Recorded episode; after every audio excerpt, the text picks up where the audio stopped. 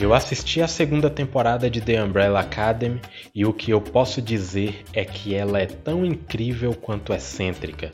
Se você ainda não assistiu, assista.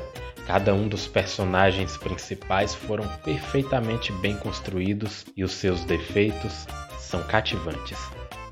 Seja bem-vinda e bem-vindo ao meu podcast Psicologia Geek Hoje iremos falar sobre os padrões de comportamentos baseados em The Umbrella Academy. Alerta de spoiler. É sério, vai ter spoiler. Não diga que eu não avisei.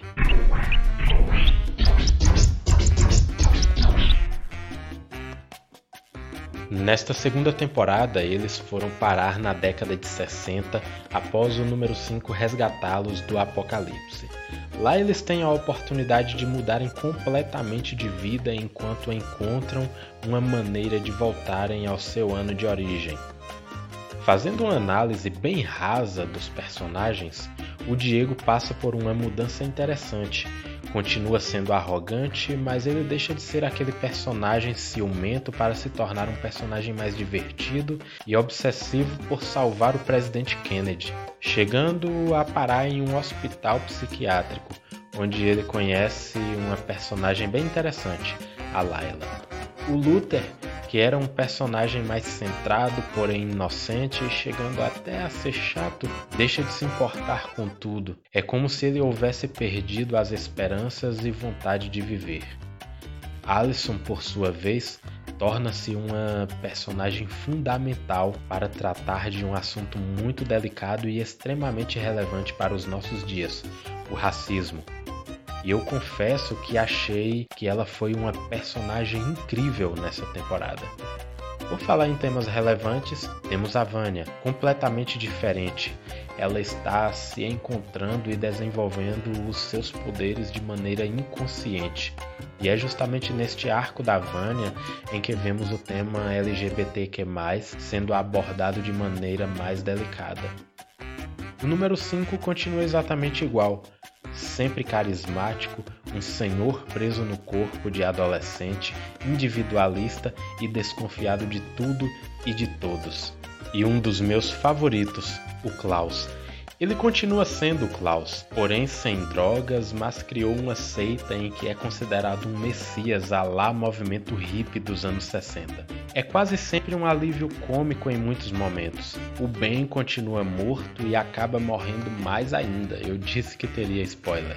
Agora conseguimos conhecer melhor o Ben, os seus medos e desejos e o porquê dele nunca ter ido para a luz.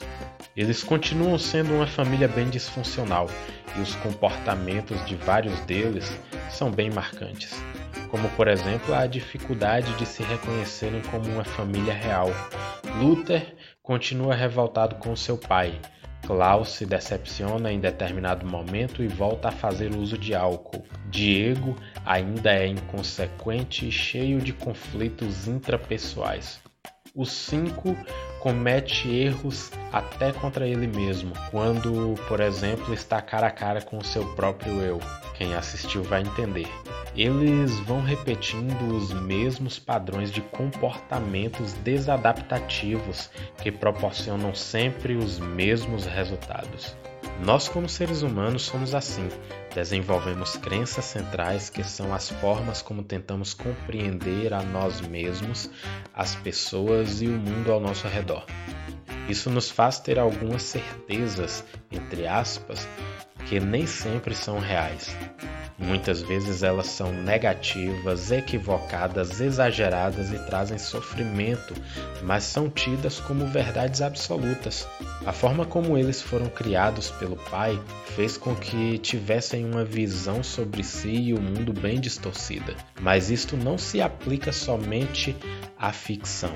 Por causa das suas crenças negativas, você passa a ter pensamentos, comportamentos e até emoções também negativos. De tanto pensar desta forma, repetimos os pensamentos de forma espontânea e sem embasamento reflexivo.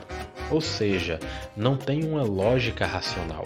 Muitas pessoas têm crenças como sou imprestável, inútil, incapaz, não mereço amor, sou estranho e por aí vai.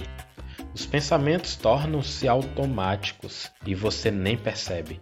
acaba dizendo: Sou assim mesmo, sempre fui assim, falei sem pensar. Um exemplo prático para entender isso está em quando você era uma criança aprendendo a andar de bicicleta. Você precisava elaborar os pensamentos e estratégias, como não largar o freio, levantar o macaco ou o pezinho, encostar-se à calçada para ter um apoio na hora de sair e várias outras formas para facilitar o processo. Porém, hoje, se eu te entregar uma bicicleta, você simplesmente monta e sai, pois já é automático. O lado bom é que você pode trabalhar estes pensamentos que direcionam os seus comportamentos. Tudo isso em terapia.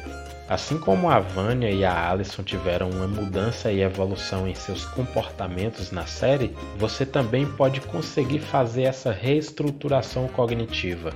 O processo é necessário, Porém, por mais que você pense, eu não tenho pensamentos negativos ao meu respeito. Existe sempre algo que é provocado pelas suas crenças. Sabe aquela famosa frase: Eu tenho o dedo podre? Atenção, as suas escolhas podem estar sendo guiadas pelas suas crenças. Então não perca tempo. Faça terapia. Eu sou Alberto Trindade, sou psicólogo e este foi mais um episódio do meu podcast Psicologia Geek.